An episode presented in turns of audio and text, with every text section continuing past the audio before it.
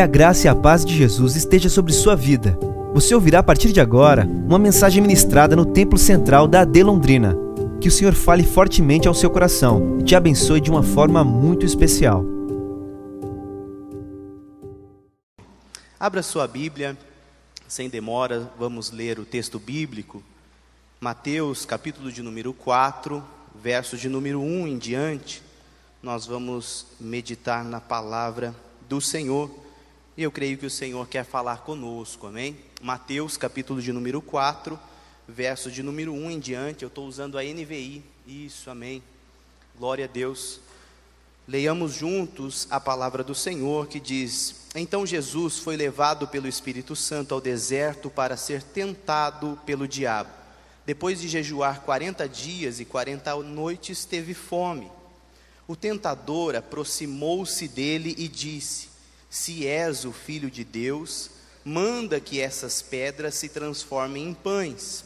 Jesus respondeu: Está escrito: Nem só de pão viverá o homem, mas de toda a palavra que procede da boca de Deus. Então o diabo levou a cidade santa, colocou-o na parte mais alta do templo e lhe disse: Se és o filho de Deus, joga-te daqui para baixo, pois está escrito: ele dará ordem aos seus anjos a seu respeito, e com as suas mãos ele o segurarão, para que não tropece em alguma pedra. Jesus lhe respondeu: Também está escrito: Não ponha à prova o Senhor seu Deus. Depois o diabo o levou a um monte muito alto e mostrou-lhe todos os reinos do mundo e o seu esplendor, e disse: Tudo isso te darei se prostrares e me adorares. Jesus lhe disse: Retira-te, Satanás, pois está escrito: Adore o Senhor seu Deus, e só a ele preste culto. Então o diabo deixou e os anjos vieram e o serviram. Amém, queridos? Glória a Deus. Amados, Jesus ele é apresentado na história da humanidade como um momento, um apogeu da história, aonde ele deveria, segundo o entendimento de Deus, ser apresentado naquele momento. É chegado a vinda do Messias, o prometido de Deus, aquele que produziria salvação para a humanidade, aquele, o Filho de Deus, o Verbo encarnado, que encarnado entre nós como homem, iria cumprir o seu propósito. Mas a palavra de Deus, em especial nos evangelhos, quando vai nos apresentar essa pessoa, Cristo, quando vai apresentar a história do Messias, a história da humanidade ao mundo, normalmente usa de três introduções ou três discursos que vão ser precursão para a entrada de Jesus na história da humanidade. E nós vemos que a primeira figura bastante importante para ser a introdução ou a parte introdutória desse, dessa pessoa tão significativa que iria mudar a história do mundo. A, o primeiro personagem que aparece, que nós vemos, é João Batista. João Batista, ele vem cumprir esse propósito. A palavra de Deus vai nos dizer que ele é o precursor. Quando é, os evangelistas vão falar de João Batista, diz e se refere a ele, lembrando do texto de Isaías, dizendo: Voz do que clama ao deserto, prepare o caminho do seu Senhor. E ele vem ainda um pouco, que seja um pouco diferente do usual, porque João Batista habita em um lugar diferente, ele comumente está no deserto, ele tem uma roupa diferente, ele tem uma dieta diferente, mas o texto vai nos dizer que ele é levantado como uma voz profética a fim de enunciar a vinda do Senhor sobre nós. A vinda de Cristo sendo introduzida na nossa história. O texto vai nos dizer que João Batista, quando ele vem a fim de enunciar a vinda do Cristo, ele tem como propósito pregar o Evangelho e a sua mensagem é simples e poderosa. Quando ele enuncia para a plateia, ele diz: arrependei-vos. Ele prega um batismo de arrependimento, de mudança, porque é chegado a hora. É chegado o momento onde o Filho de Deus há de se manifestar. E ele diz: O machado está posto sobre as árvores.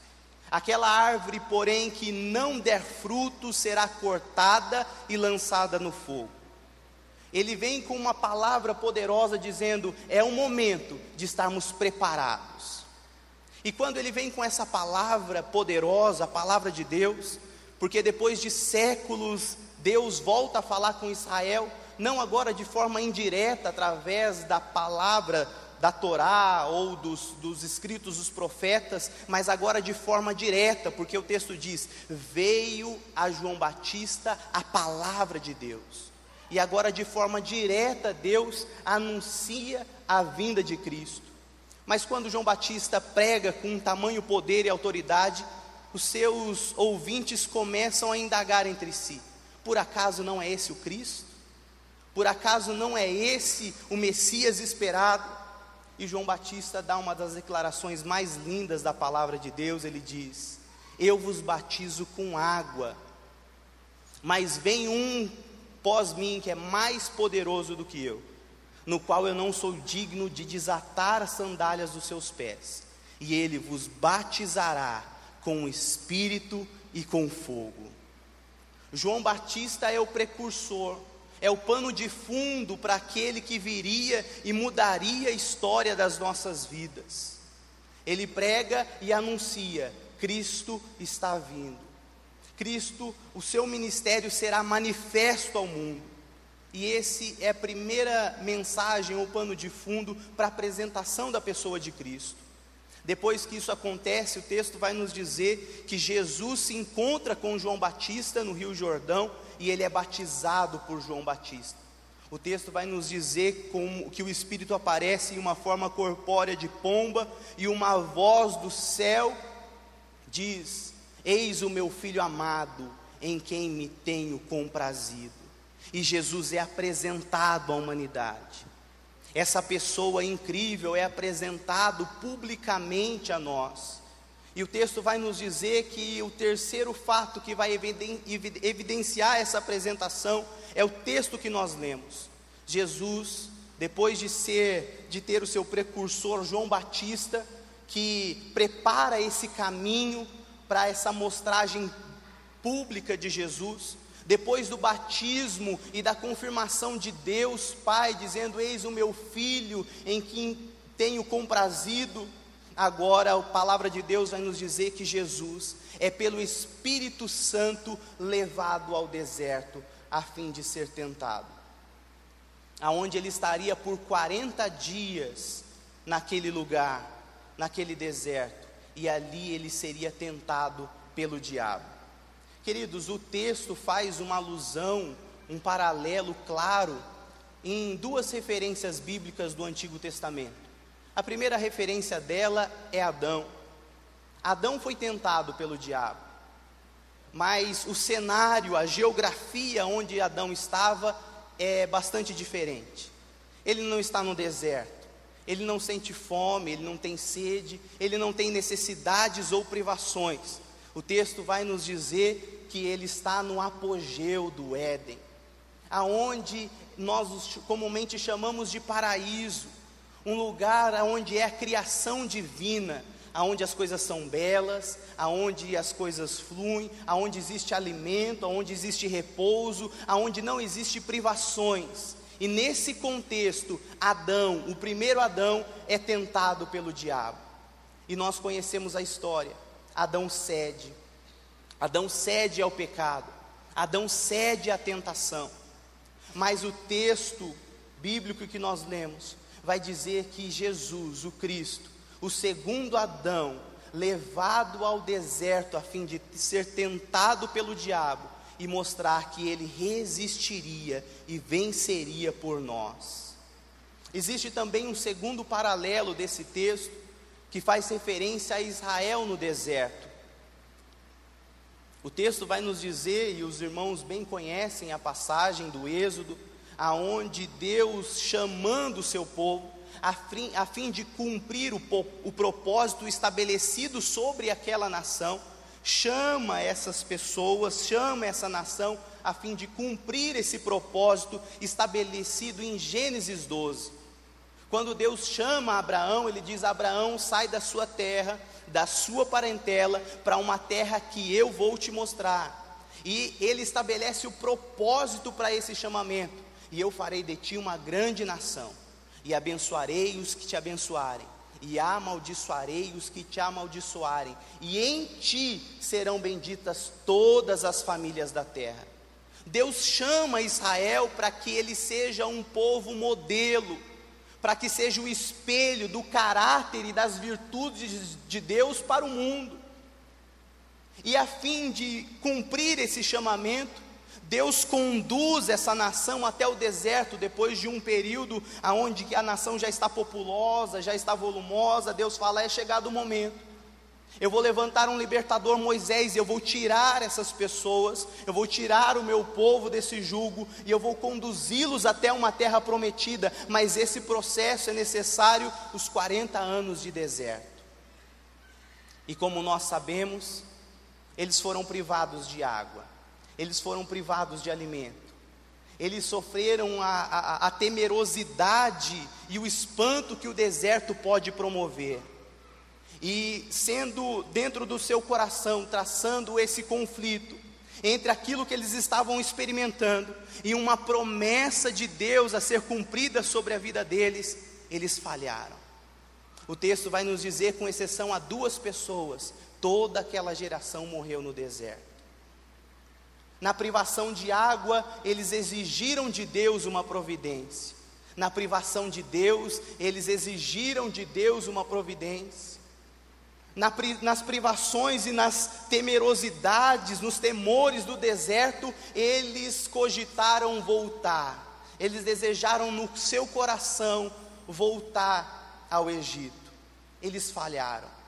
Mas o texto vai nos dizer que Cristo sendo conduzido pelo Espírito ao deserto, a fim de mudar essa história, a fim de reescrever para nós um novo começo e uma nova esperança que não parte agora de um esforço humano, mas uma ação divina, o Filho de Deus encarnado, que produz salvação sobre nós que produz esperança em nossas vidas, que nos resgata e produz redenção sobre a minha e sobre a sua vida.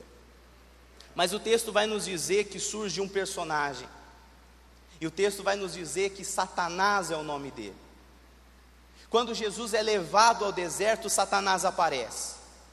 Quando Jesus é levado a esse momento de privação e depois de 40 dias de jejum sem comer nada, a palavra de Deus nos diz que ele teve fome. E depois desse período, desse estágio de provação, o diabo aparece. E o texto usa propositalmente esse termo diabo, porque ele significa acusador, aquele que produz acusação falsa, ou aquele que manipula a verdade.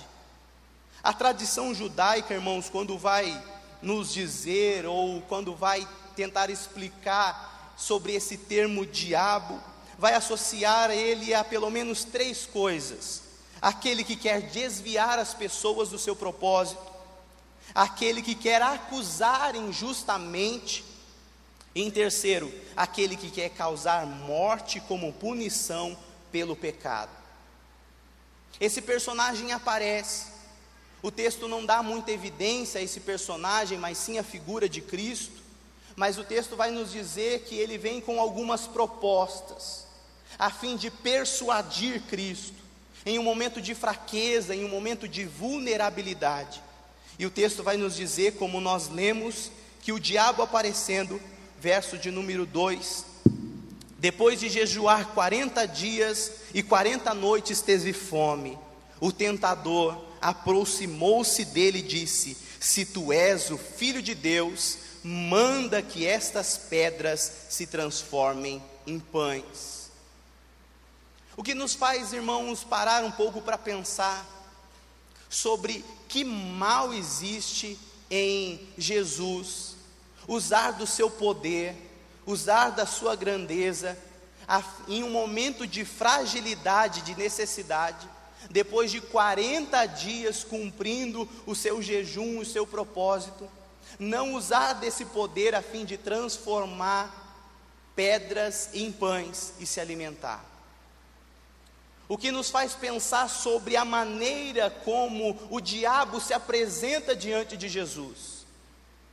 O diabo se apresenta de forma amigável, amistosa. O diabo se apresenta talvez de forma bem apessoada e sem estereótipos. A Bíblia não apresenta os estereótipos que comumente nós colocamos sobre esse personagem talvez com uma vestimenta perversa, talvez com uma voz grossa e é, é, intimidadora, ou talvez como alguém totalmente disposto à perversidade, a matar e a cumprir o mal. Não, o texto parece nos apresentar o diabo como alguém que chega de forma amigável, como alguém que chega olhando o estado e o momento em que Jesus está e diz: Ei, você não é o filho de Deus? Corroborando para aquilo que havia sido afirmado no momento do batismo, aonde Deus, ele aparece em uma voz e diz: Eis o meu filho amado, em quem tenho comprazido.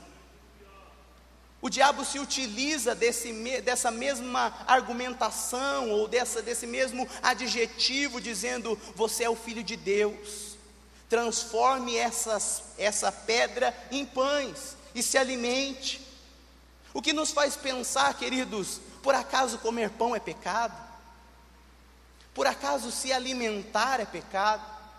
Ou por acaso, sendo Cristo, Criador de todo o universo, sustentador de todas as coisas e todo-poderoso por excelência, o que seria para Ele um mero e singelo ato de transformar poucas pedras em pães.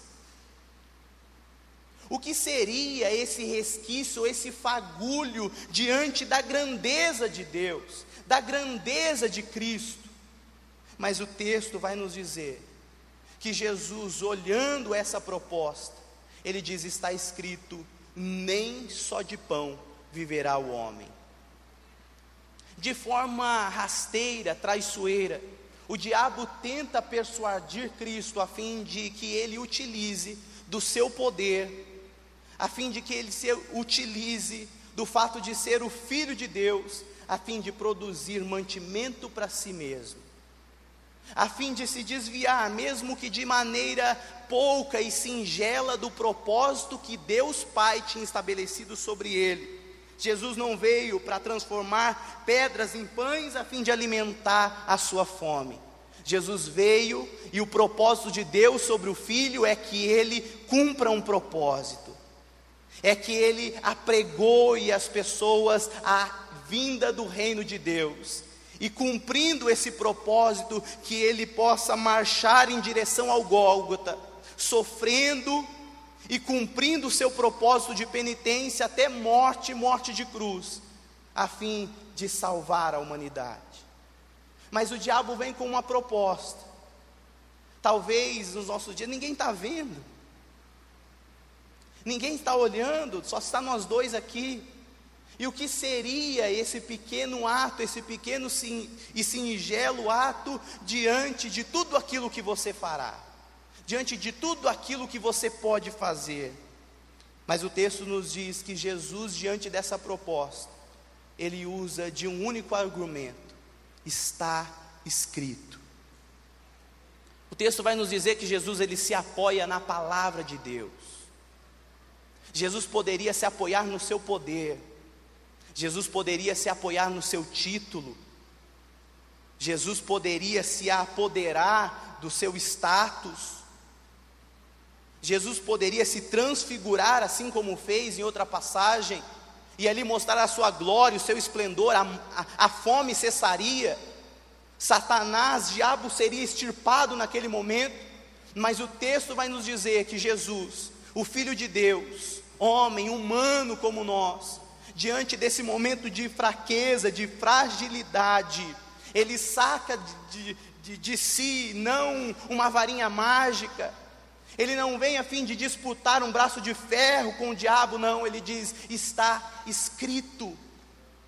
A palavra de Deus nos dá subsídio necessário a fim de enfrentarmos essa cilada, a fim de enfrentarmos aquilo que o diabo está propondo. E aqui ele nos deixa uma lição. Está escrito. A palavra de Deus como norteadora, como aquela que é capaz de lançar luz ao nosso entendimento como aquela que é capaz de responder às perguntas e às ansiedades do nosso coração, como aquela que é a chave de interpretação da nossa vida, como aquela que nos dá direção e norteia as decisões que tomamos, ainda que sejamos persuadidos a desviar dos propósitos de Deus, ainda que sejamos persuadidos a por um momento, por uma fagulha, um lapso de tempo, se desviar daquilo que Deus depositou sobre a nossa vida, sobre o nosso coração, a palavra de Deus nos dá uma direção. A palavra de Deus nos municia. A palavra de Deus nos prepara. Porque diante desse momento de fragilidade, Jesus saca a palavra de Deus do seu coração e diz: Está escrito, nem só de pão viverá o homem, mas de toda palavra que sai da boca de Deus. A palavra de Deus sobre a nossa vida, como direção, a palavra de Deus como guia e produtora de esperança em nós como foi dito no começo, em um mundo conturbado, aonde um mundo de pós-verdade, em um mundo, um mundo de relativismo, aonde as pessoas lançam dúvidas sobre a nossa fé, sobre a nossa identidade, sobre a nossa esperança, sobre a nossa maneira de viver, sobre aquilo que nós, o papel que nós desempenhamos, a palavra de Deus, vinha e descanse, porque está escrito, aleluia, glória a Deus. Basta estar escrito, porque a palavra de Deus ela sustentará a nossa vida, ela sustentará a nossa verdade, ela sustentará a nossa esperança e não seremos consumidos se estivermos municiados pela poderosa palavra de Deus. O texto segue e nos diz, verso de número 5, e o, di o diabo então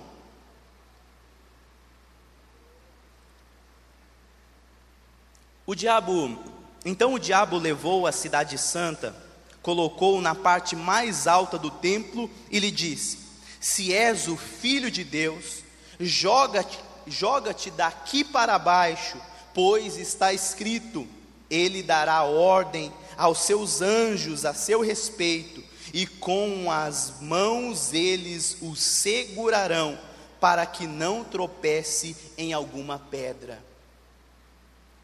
O texto vai nos dizer que Jesus é levado, talvez de forma corpórea, em uma visão, ou de forma inexplicável, até o pináculo do templo, o lugar mais alto do templo, o centro da religiosidade do mundo.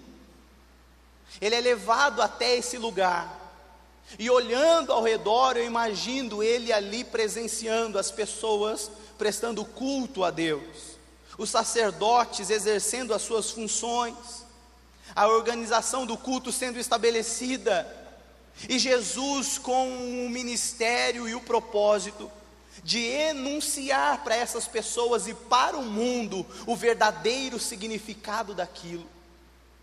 Jesus como propósito a fim de enunciar isso e se posicionar como o Filho de Deus, o Rei do mundo, o Rei da igreja, o noivo, a fim de dizer: é chegado o reino de Deus, é chegado a hora em que Deus vai manifestar a Sua palavra em que a nuvem que assombreia o entendimento de vocês, os equívocos que são ensinados, as distorções da religiosidade.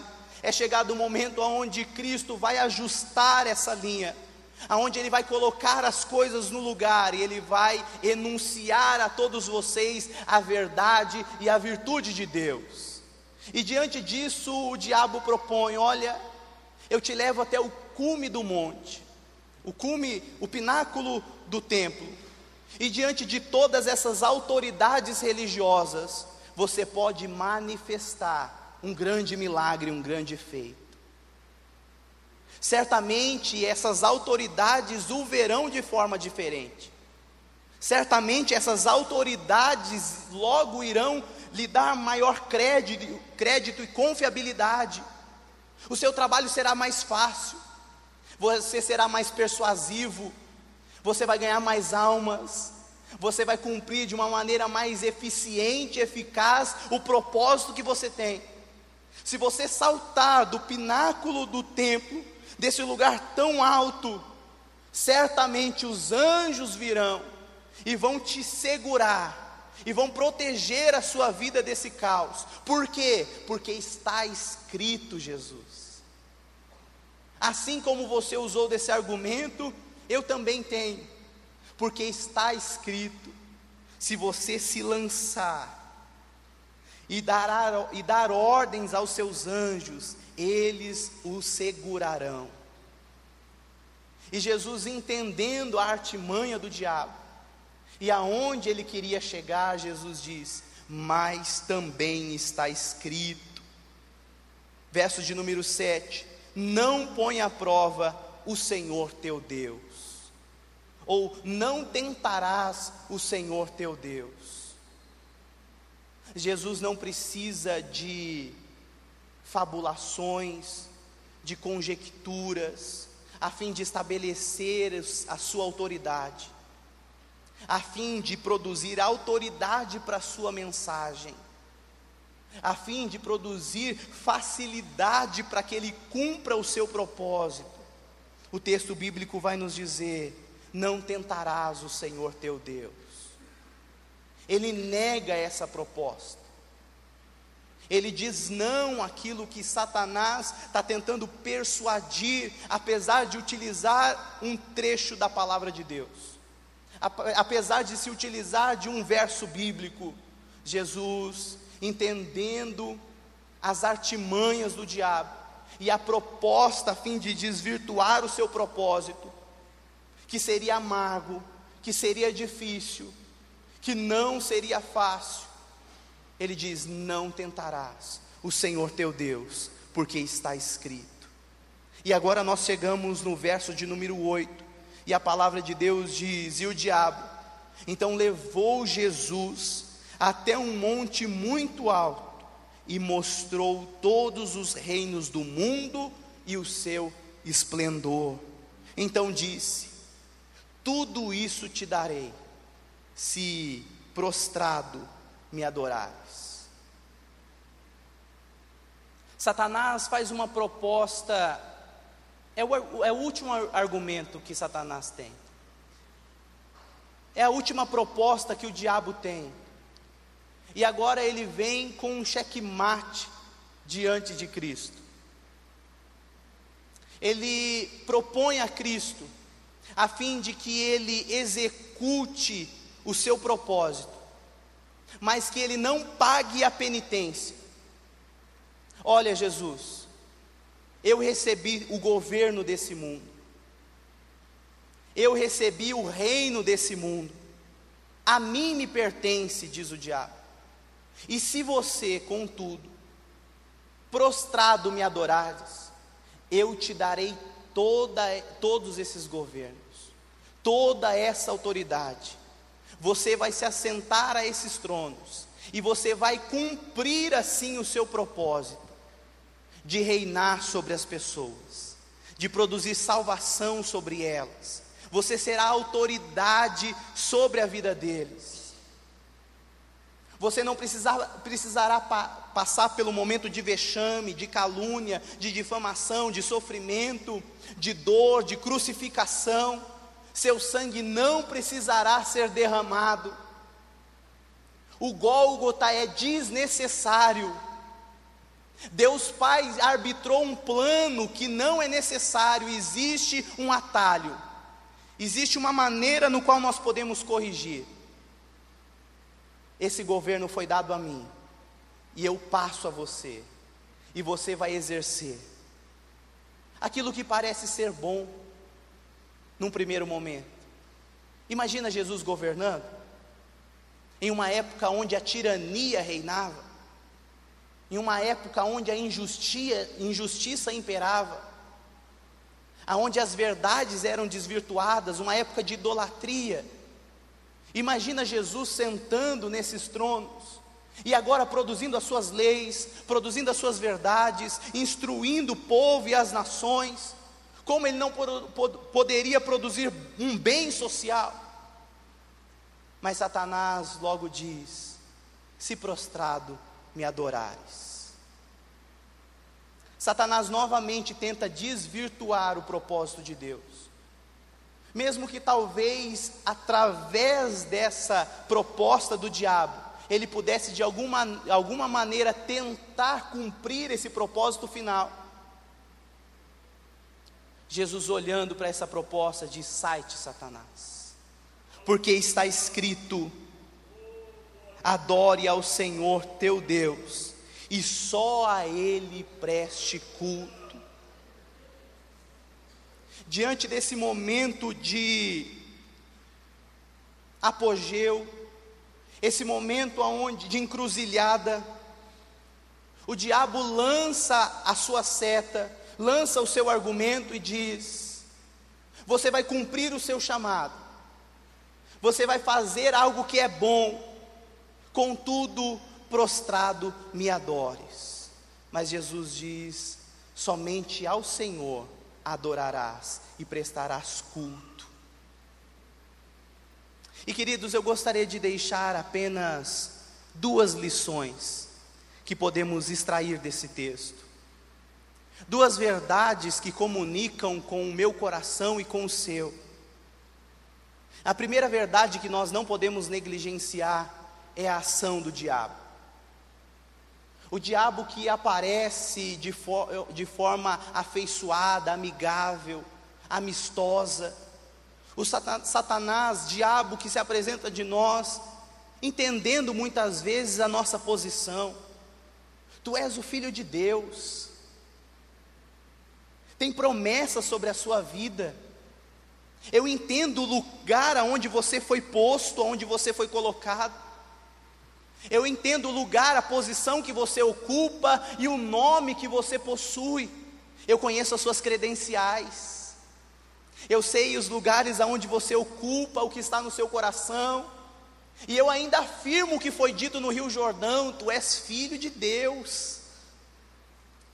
Mas ainda que exista essa proposta amigável, ainda que exista uma retórica mansa, existe por trás disso uma inverdade, existe uma proposta ardilosa que tenta nos persuadir a fim de desviarmos do nosso propósito, a fim de nos desviarmos daquilo que o Senhor tem definido para as nossas vidas.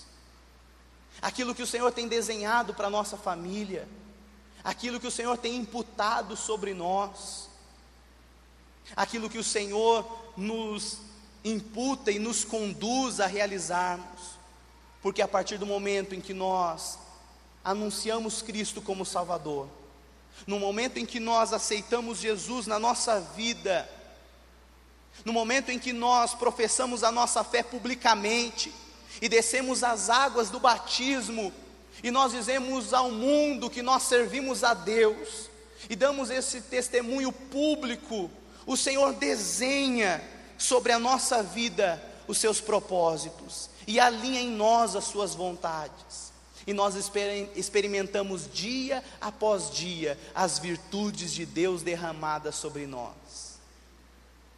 Quanta desgraça nos, não nos sobrevinha, quanta insensatez não morava dentro do nosso coração, quanta neblina não estava diante de nós, mas no momento em que o Senhor nos encontrou, mas no momento em que o Senhor veio ao nosso encontro e produziu salvação em nós, e essas virtudes começaram a ser derramadas e comunicadas a nós, e nós começamos a experimentar transformações. A mentira que morava no coração começa a ser sufocada, suplantada e dar lugar à verdade de Cristo a esperança e a idealização sobre a nossa casa, sobre a nossa família, que talvez antes vivia em conflito, em desunião, em tempestade, agora começa a florescer na presença do Senhor, porque o Senhor começa a fazer nova todas as coisas. Mas a pergunta que fica é que depois desse processo, depois de anos de crente servindo a Deus, depois de experimentarmos diversas virtudes do Senhor derramadas sobre nós, o Senhor nos curou, o Senhor transformou a nossa mente, o Senhor libertou alguém da família, o Senhor salvou, o Senhor nos deu um emprego, o Senhor nos deu uma condição, o Senhor nos. E depois disso? Como nos encontramos diante do Senhor? Diante dessa jornada, fato é que dia após dia nós somos lançados, testados, provados ou nos encontramos em um emaranhado. Porque a palavra de Deus diz que Satanás, o nosso adversário, está ao derredor, bramando como um leão, procurando a quem possa tragar dia após dia seremos provados, com propostas ardilosas, a fim de desvirtuarmos aquilo que o Senhor depositou sobre nós, a fim de produzir fadiga sobre a esperança que nós temos. Meu Deus, mas está demorando para o Senhor cumprir. Mas esse processo é muito doloroso, podemos pegar um atalho e tantas propostas que nos sobrevêm. A lição que nos fica, que o Senhor nos dê graça, como um exemplo de Cristo nesse texto, que teve a graça de Deus e o entendimento da palavra do Senhor, de entender o que estava acontecendo, de entender essas propostas e essa proposta de persuasão, de entender essa cilada e dizer não e de sacar a palavra de Deus e dizer: está escrito. A palavra de Deus nos dá esperança e não retrocederemos, e não cederemos, e não vamos renunciar aquilo que está sobre nós. E em segundo lugar, essa palavra nos traz alento. A talvez você que veio nessa manhã e se encontra amedrontado. E talvez se encontra em um momento de fragilidade. Depois de alguns anos e de um período de caminhada, e talvez com algumas privações, sem o alimento, e sentindo a fraqueza dentro de si, uma fraqueza espiritual, um momento de vulnerabilidade, um momento em que você sente que não é mais o mesmo, em que um momento em que você sente que está retrocedendo, e que muitas vezes você vem para o culto a fim de pedir ao Senhor uma faísca, uma esperança, uma palavra, um entendimento, uma direção, a fim de que essa vida atrofiada que se encontra esse momento de difícil acesso e de conflito e de confusão dentro da sua vida, do seu coração, essa palavra de Deus possa produzir em nós força, possa produzir em nós renovo da parte do Senhor, porque ainda que Jesus estivesse no deserto, naquele lugar árido, inóspito, ainda que ele estivesse frágil, a palavra de Deus nos diz que ele, nesse diálogo, sacando a palavra de Deus, entendendo o propósito de Deus Pai sobre a vida dele, ele se encontrava forte, ele se encontrava poderoso, ele se encontrava apto a responder essa encruzilhada que era lançada sobre ele e dizer: Está escrito. Eu ainda tenho essa esperança no meu coração. O propósito de Deus derramado sobre mim será cumprido. Aleluia, glória a Deus. Ainda que seja penoso, ainda que o Gólgota esteja diante de mim, aleluia, Jesus não renunciou aquilo que ele deveria cumprir na sua vida. Até o último instante, Satanás tentou contra a sua vida. Depois dessa caminhada, dessa jornada do Gólgota, aonde Jesus é açoitado, aonde ele é escarnecido, e os irmãos conhecem o texto, o drama que acontece nesse, nesse estágio, nesse período da vida de Jesus. E depois dele ser pregado na cruz e lançado no Gólgota, ainda vem palavras de escárnio. O rei dos judeus, como que pode salvar a humanidade? Olha o estágio, olha a situação desse homem. E agora vem uma proposta ardilosa e tentadora: Ei Jesus, lança-te daí dessa cruz e salva-te a ti mesmo. Abandona esse fardo pesado, porque em instantes você vai enfrentar a morte em instantes você vai, ser, vai enfrentar a separação de Deus, o amargor. E diante desse, desse momento dramático da vida de Jesus, Jesus permanece, sangrando, sofrendo, calado, emudecido, e ele cumpre o seu propósito na cruz do Calvário. E para nós nessa manhã fica uma lição, uma lição de perseverança uma lição de um Deus que venceu por nós e diz: Eu venci o mundo e vocês também podem vencer. Ainda que estejamos em momentos embaraçosos, ainda que estejamos em momentos de dúvida, ainda que estejamos em momentos ah, de incógnita, incógnita dentro do nosso coração, a palavra de Deus nos diz que podemos perseverar, que podemos permanecer, que podemos ficar firmes nessa esperança. Oh, aleluia, glória a Deus. Essa esperança que não morre na presença do nosso Senhor. Nos colocamos em pé em nome de Jesus, queridos.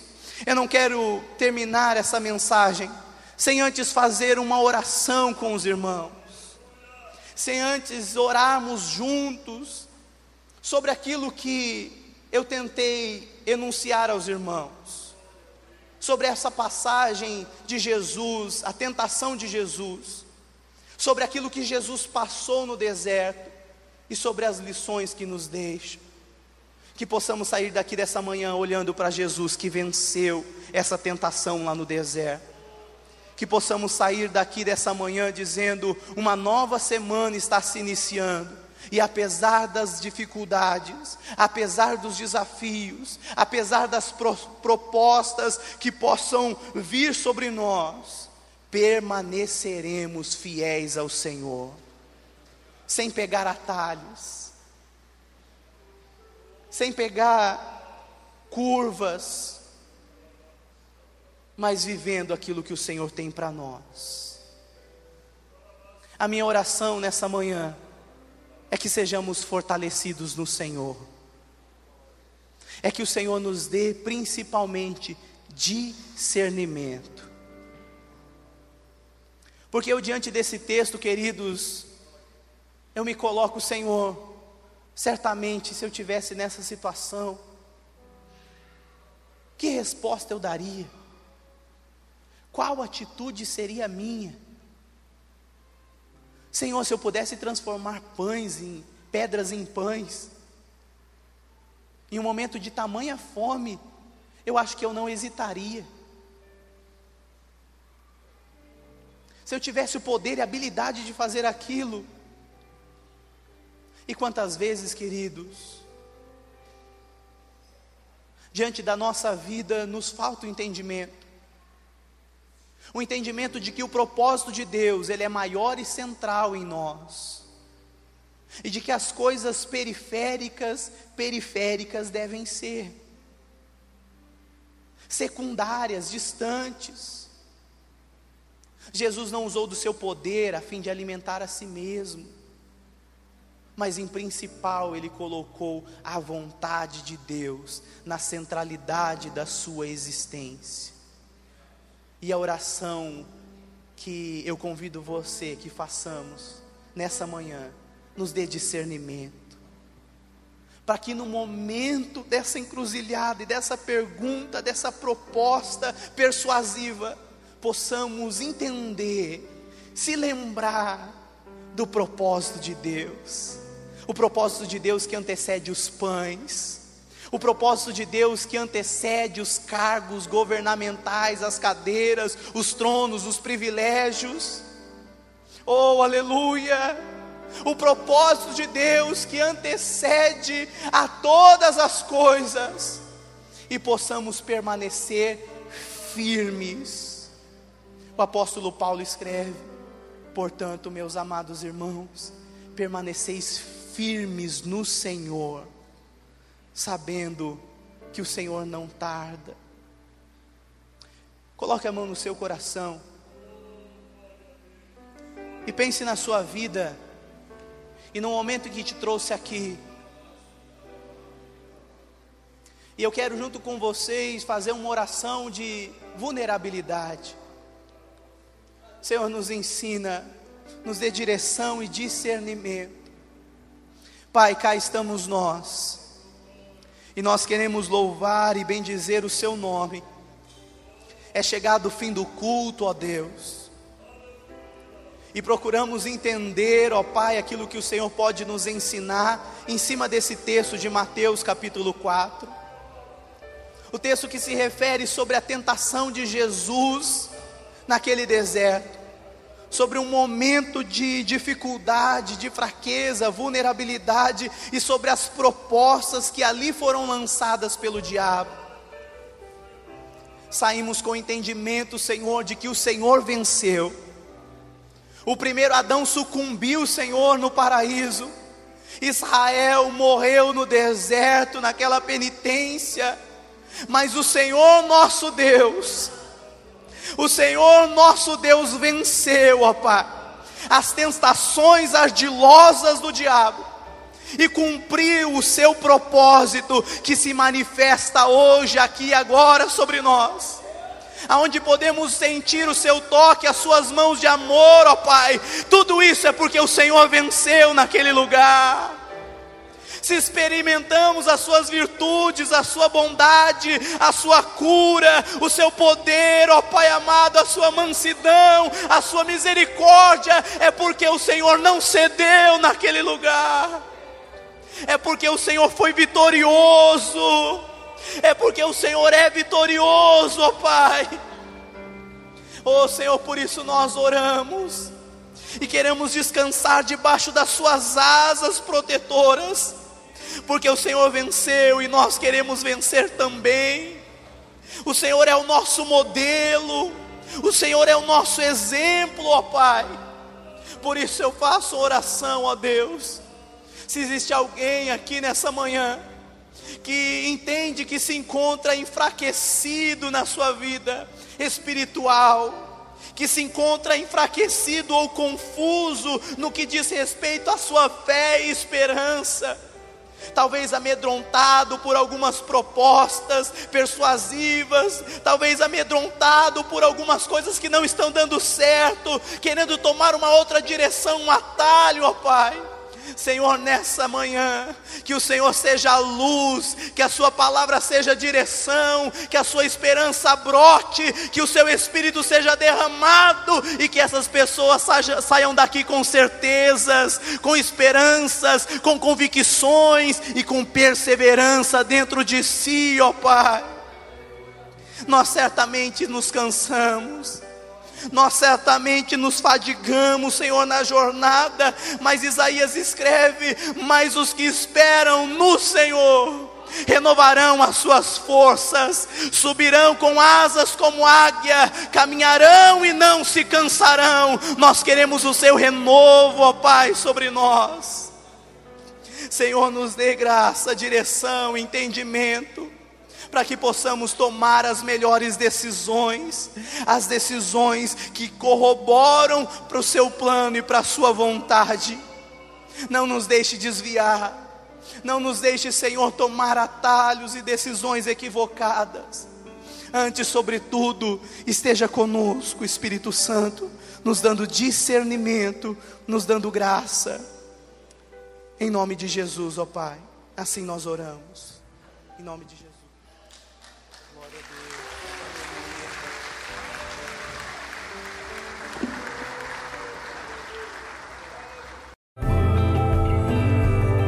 Essa foi uma mensagem ministrada no Templo Central da AD Londrina. Acesse nossas redes sociais no Facebook, Instagram e YouTube e fique por dentro de tudo o que está acontecendo.